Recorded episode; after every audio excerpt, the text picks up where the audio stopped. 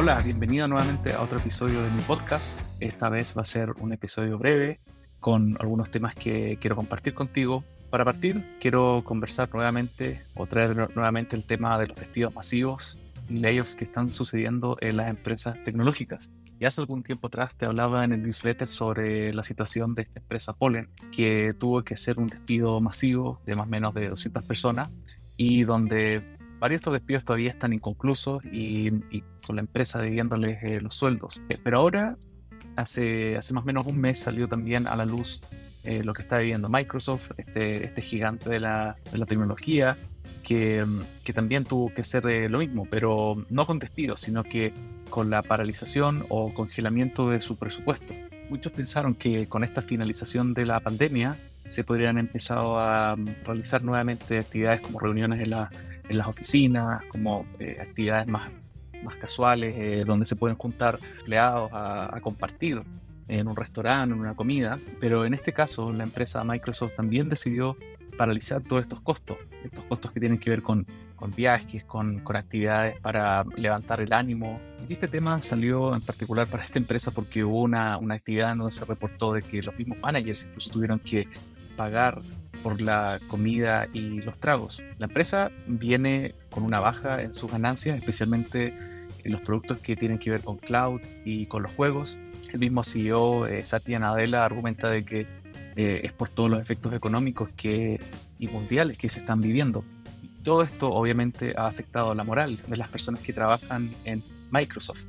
Y, y, aquí es bueno pensar hasta qué punto es cuestionable, especialmente para estos gigantes de la, de la tecnología que tienen muchísimas ganancias, eh, eh independiente de, los efectos económicos que, que, estén sucediendo este año, pero cómo estas ganancias también limitan el poder levantar la moral u otras actividades que puedan apoyarse como equipo estos mismos empleados de la empresa. Y aquí es donde también se ponen a prueba los valores y la ética de, la, de las empresas en base a estas situaciones de despidos y de limitación de presupuesto. Acabo, así hace ya una semana más o menos de regresar de un viaje por Europa. Tuve más o menos seis semanas viajando con mi familia desde Holanda hasta pasar por Alemania, Italia, Francia, España, etc.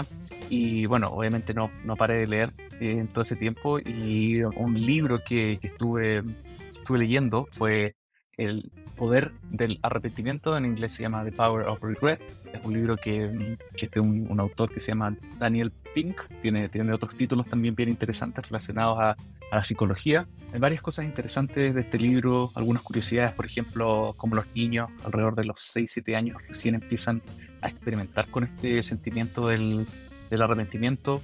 Eh, el libro está plagado, o cada capítulo empieza con, con varios listados de arrepentimientos de, de gente, que eh, se, se, muestra en el libro que es eh, anónima, pero uno puede ver la, la, variedad que existe de todos los arrepentimientos de los, de los humanos. Y, y, aquí el autor en algún momento hace la, la, observación de que en general los humanos nos arrepentimos más por cosas que no hacemos que, que por cosas que ya, que ya hicimos. Este libro es un libro corto, eh, bastante simple de entender, no con mucho tecnicismo. Incluso llega un momento en donde el autor hace una división y, y da un framework en, en, en, donde se pueden identificar cuatro tipos de arrepentimientos y lo va explicando eh, uno por uno. Hay una analogía que hace el autor más o menos al final del libro, en donde a a lo mejor los que se acuerdan eh, en los años 80, los años 90, cuando uno cuando sacaba fotos tenía que ir con el negativo y, y revelar estas. estas. Eh, entonces él dice que los arrepentimientos en la vida eh, se podrían comparar a las fotos eh, en el negativo, cuando, cuando recién salen de la cámara. Entonces, si es que uno las empieza a develar, es donde uno va a encontrar realmente lo que valora. O sea, a medida que uno empieza a analizar el arrepentimiento, también uno empieza a conocerse a sí mismo y por qué ese arrepentimiento le puede afectar tanto a uno en la, en la vida. Te recomiendo este libro, está muy entretenido, muy interesante. Para terminar esta versión pequeña de este podcast, eh, te quiero contar que he estado eh, pensando en, en, generar algunos productos para, para generar algo de, de ingreso eh, extra. Y uno de esos productos que he estado trabajando es un, primero un listado de, libros. ya, ya puedes, si me conoces y vas escuchando este podcast en algún tiempo, sabes de que me, me encanta leer y aprender y, y, también por el otro lado por el software es donde eh, me dediqué un tiempo a meterme en esta red social de lectura que se llama Goodreads y em, pude generar un listado eh, bastante extenso de los mejores libros en el ámbito del, mundo del software.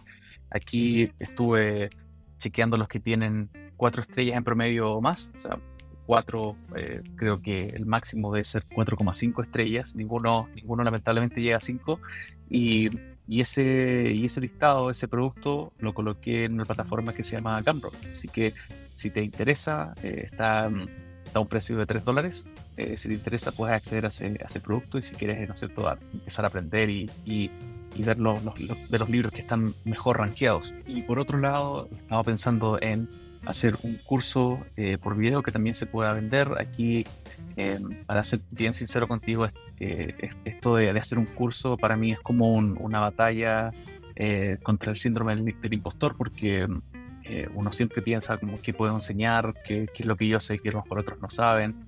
Y, y, esta vez creo que debe ser la tercera o cuarta vez que intento hacer un curso que después se pueda vender por, por video.